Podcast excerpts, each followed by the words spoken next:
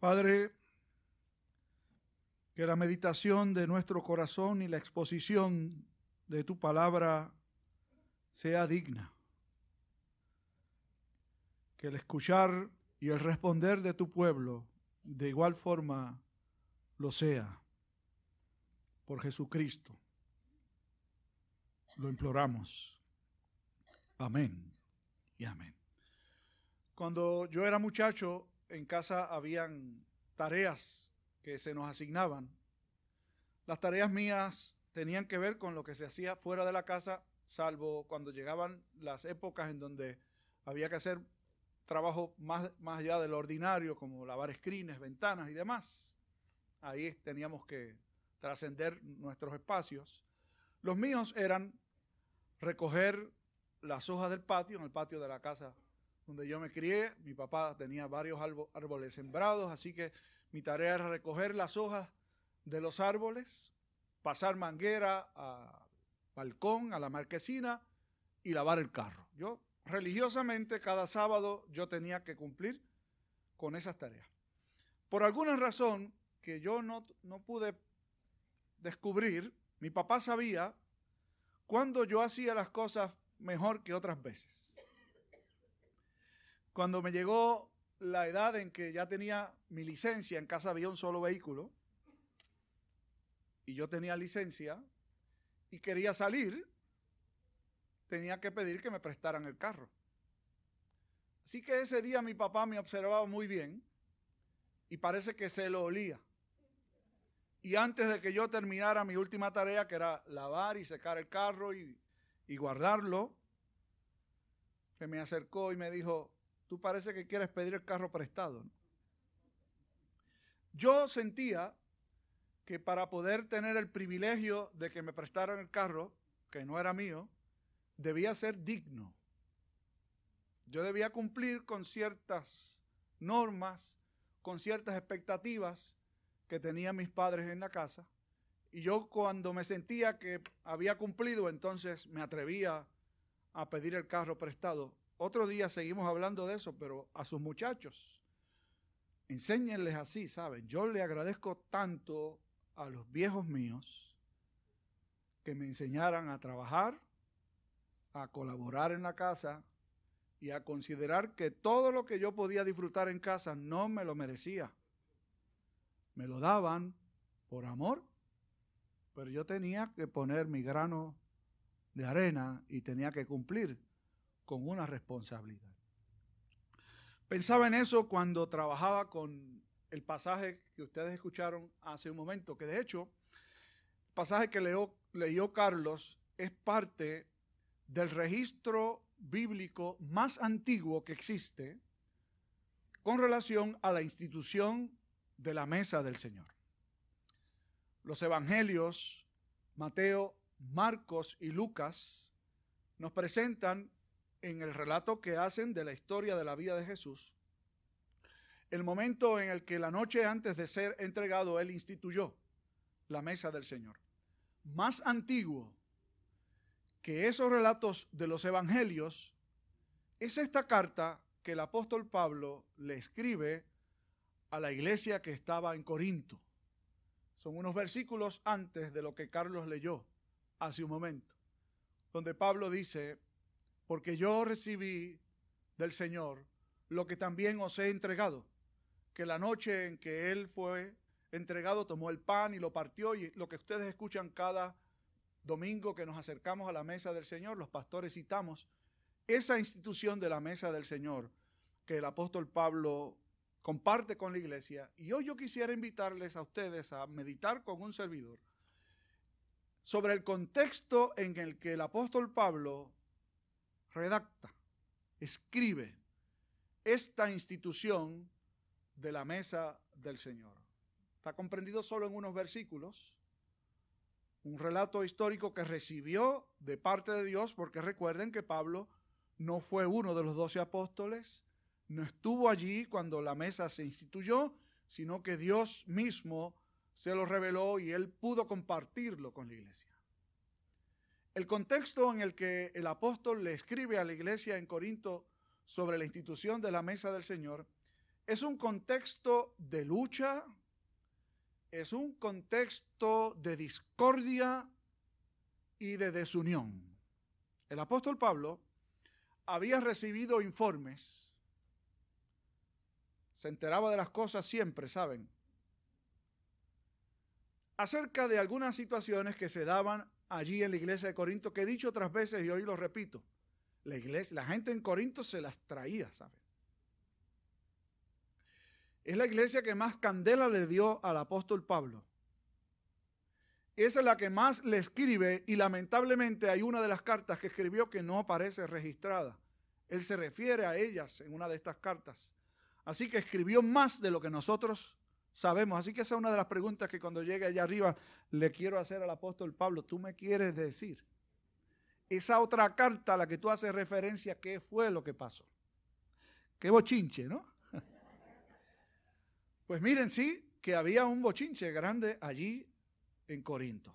¿Qué sucedía? Bueno, los registros arqueológicos más antiguos nos dejan saber que las casas en Roma y en las ciudades que eran colonias romanas, como lo era Corinto, una, Corinto era una ciudad de puerto que estaba en Grecia y que las casas eran construidas esencialmente de la misma forma que las casas que se construían en Roma.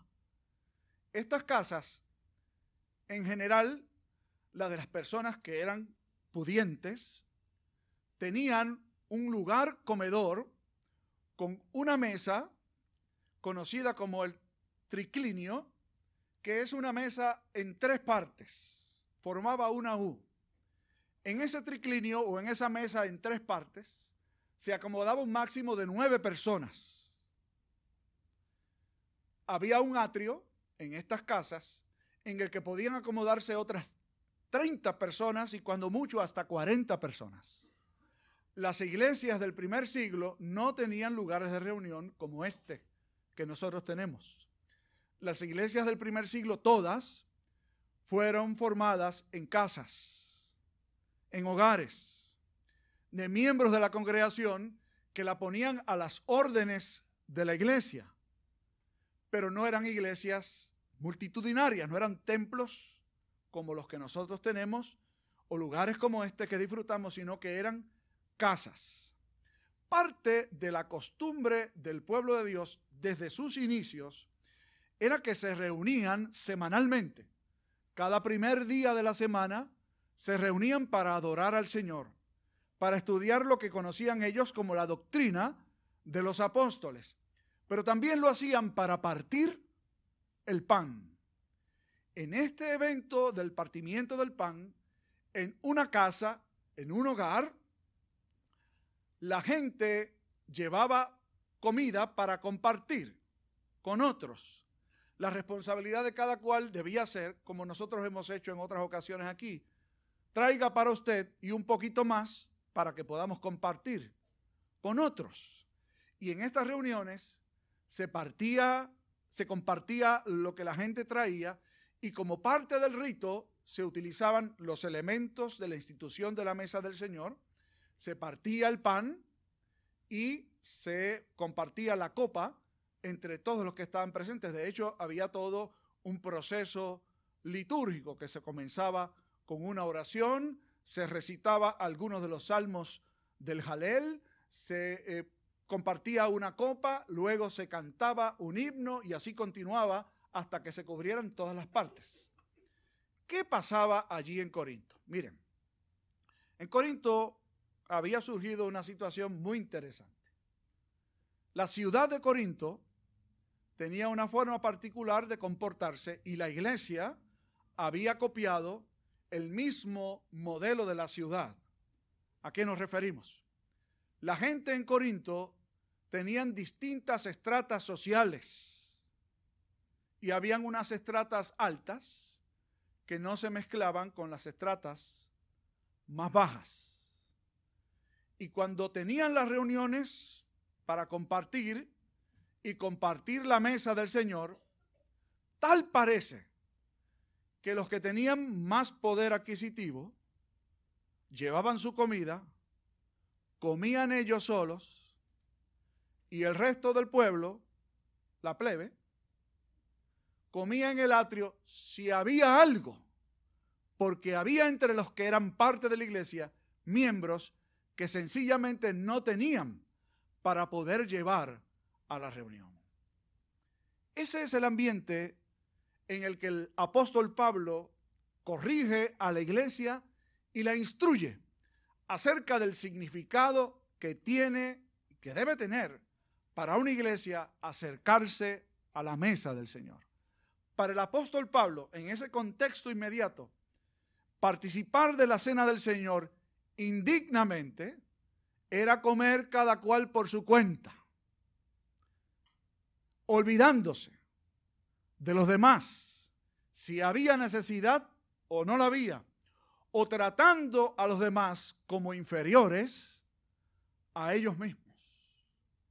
Ese es el contexto en el que se escribe esto. Pablo anima a la iglesia, la exhorta y la corrige.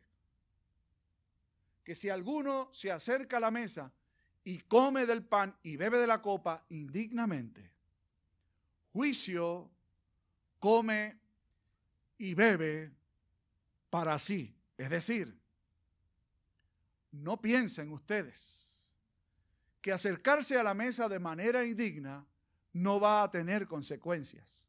En el caso particular de la iglesia en Corinto, Pablo les relata, le dice, esa es la razón por la que muchos de ustedes están enfermos y algunos duermen, es decir, Dios los está castigando y algunos se han enfermado porque han pecado contra el cuerpo de Cristo y algunos duermen, que es una forma de decir, se murieron.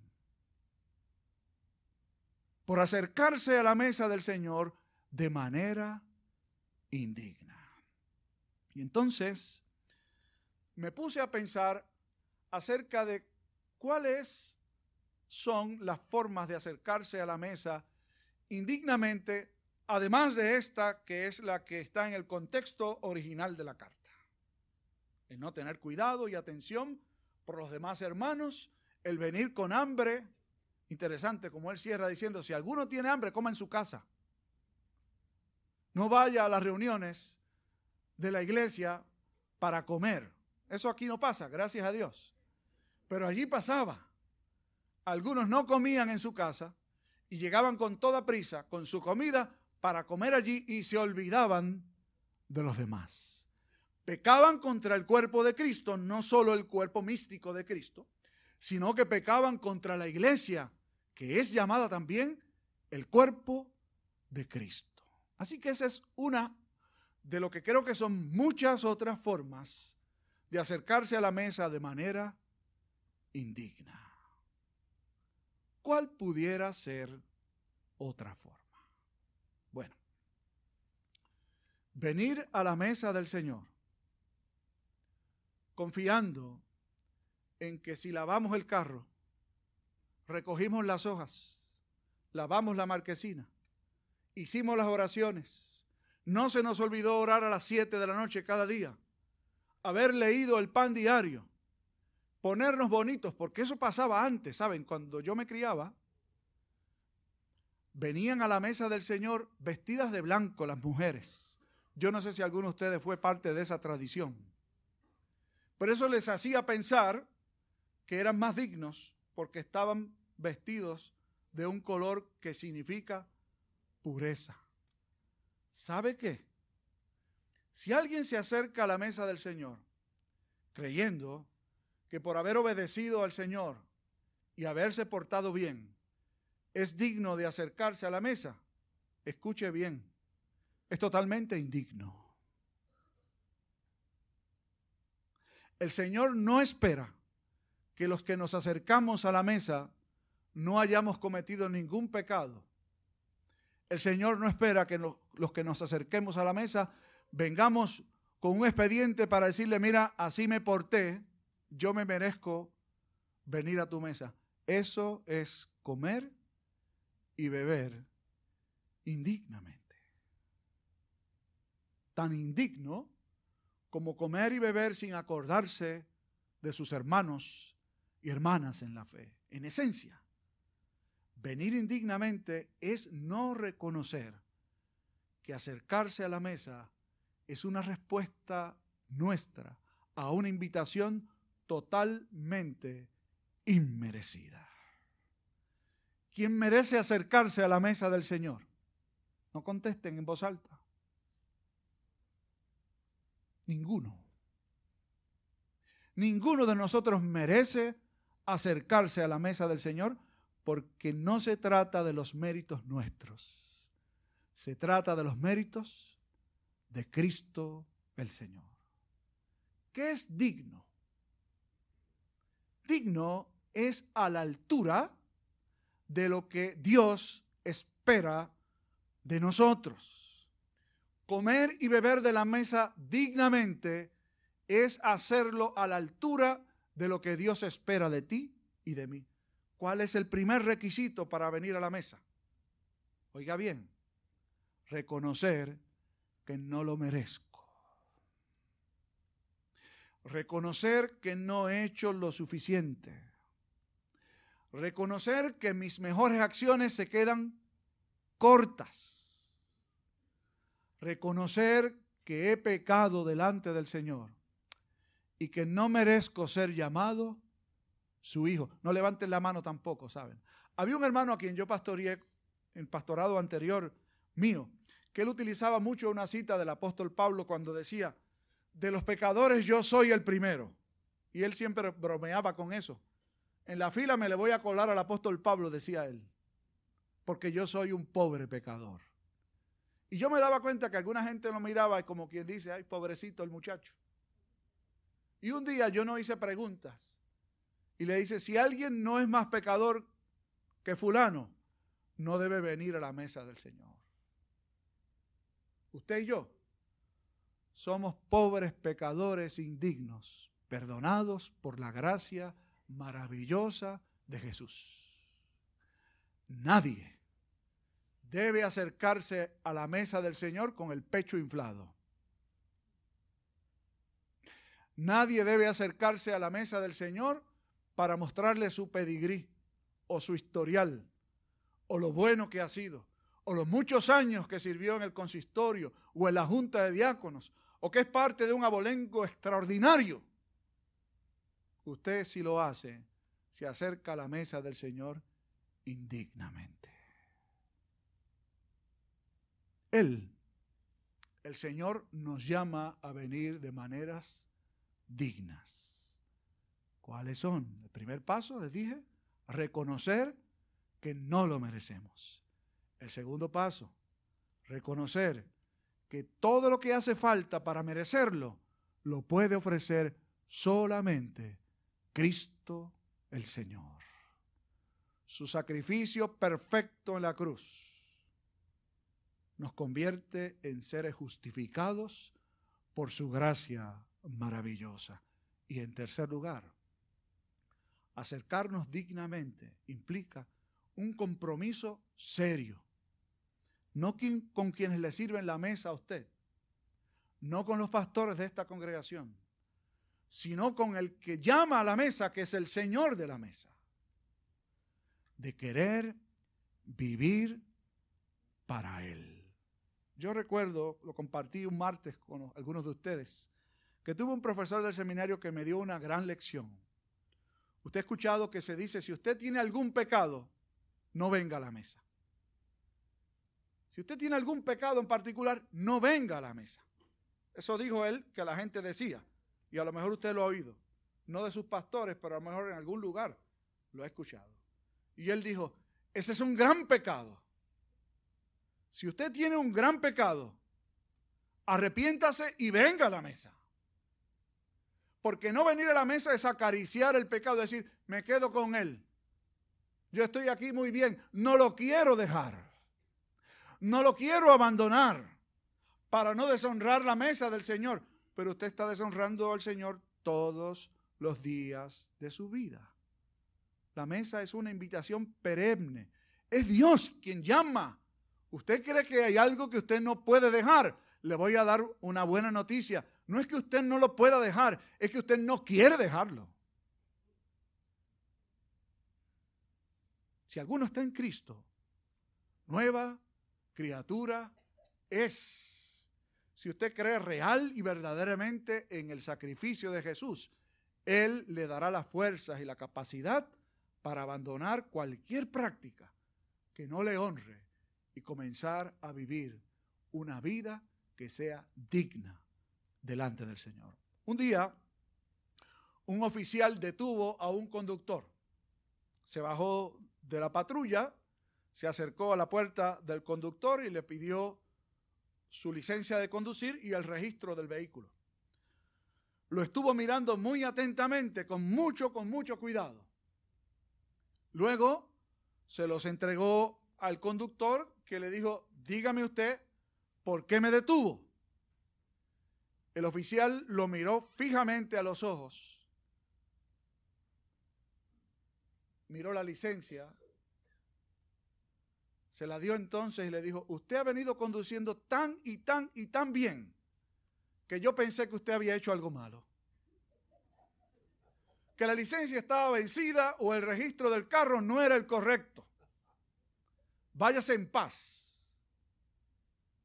Usted está manejando como es digno de una persona que recibió licencia para manejar. Dios quiera. Y usted y yo no solo manejemos un vehículo como es digno, manejemos nuestras vidas, nuestros hogares, nuestras relaciones con otros, y sobre todo nuestra relación con Dios como es digno. Que Él nos ayude a hacerlo. Amén y amén. Padre, que en esta oportunidad nueva que nos das de acercarnos a tu mesa, podamos real y verdaderamente escuchar que tú mismo nos llamas, nos invitas. Si vuestros pecados fueren como la grana, como la nieve serán emblanquecidos, no por méritos nuestros sino por los méritos de Jesús, nuestro Redentor. Que así sea. Amén.